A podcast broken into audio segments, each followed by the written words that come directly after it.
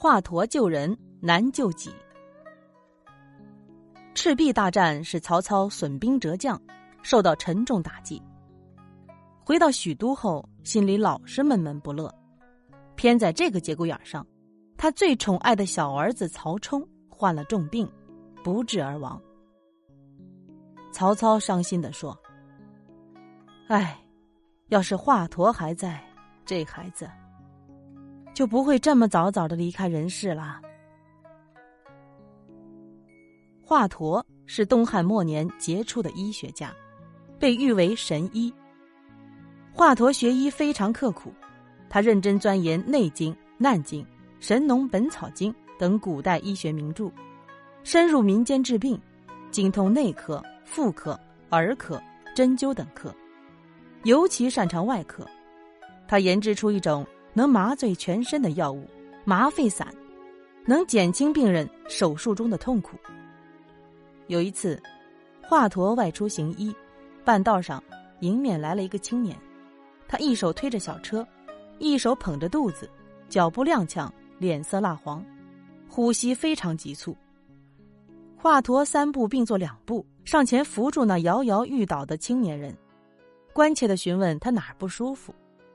那个人痛苦的从喉咙里挤出了几个字：“肚子痛的实在受不了了。”华佗立刻动手诊治，断定他得的是肠痈，也就是我们现在的阑尾炎。他必须立刻动手术。他让病人喝了一碗麻沸散，很快年轻人就被麻醉了。华佗用刀子切开病人的腹部，割去已经溃烂的肠子，把腹腔清洗干净。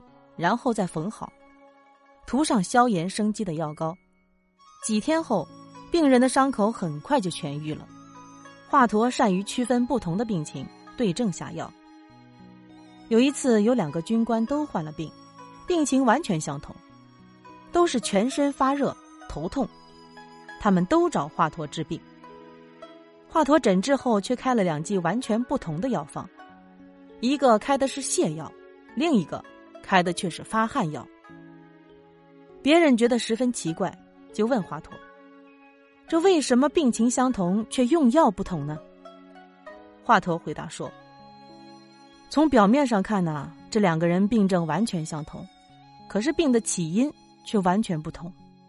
一个是受了点风寒，只要喝药发汗就会好的；而另一个，他病根在身体里面，只有服泻药才能治好。”果然，这两个军官回去喝了药后，病很快就好了。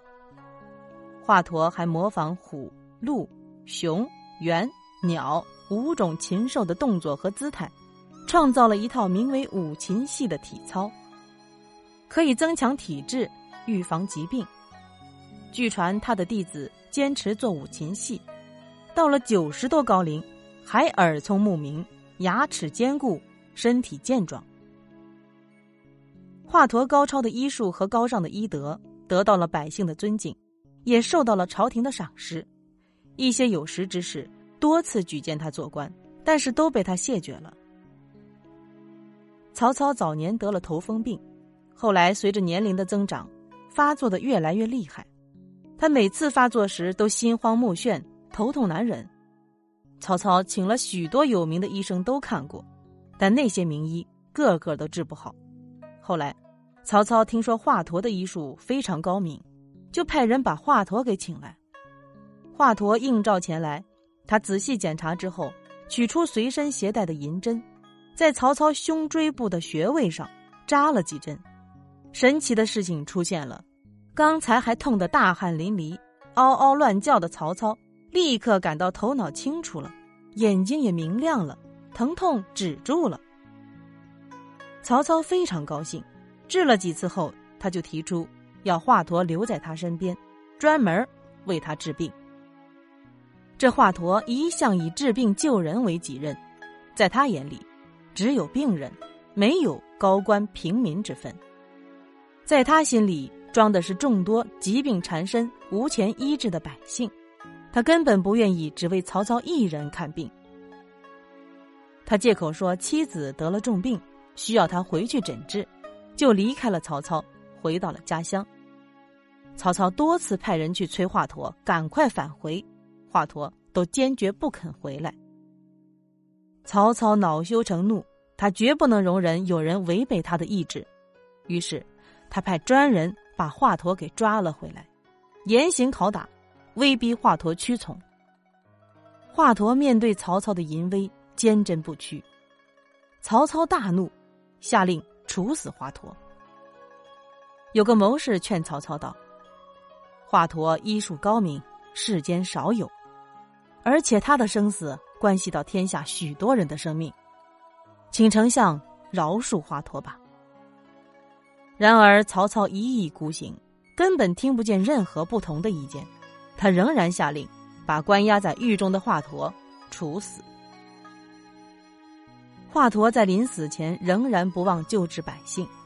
他把一部写好的医书《青囊经》交给狱卒保管，但狱卒生怕受牵连，不敢接受。在极度悲愤之中，华佗只得将医书投入火中，化为了灰烬。后来，曹操头风病多次发作，但他仍对自己处死华佗毫无悔意，直到他的爱子曹冲患病死了。才使他悔恨交加，怪自己错杀了华佗。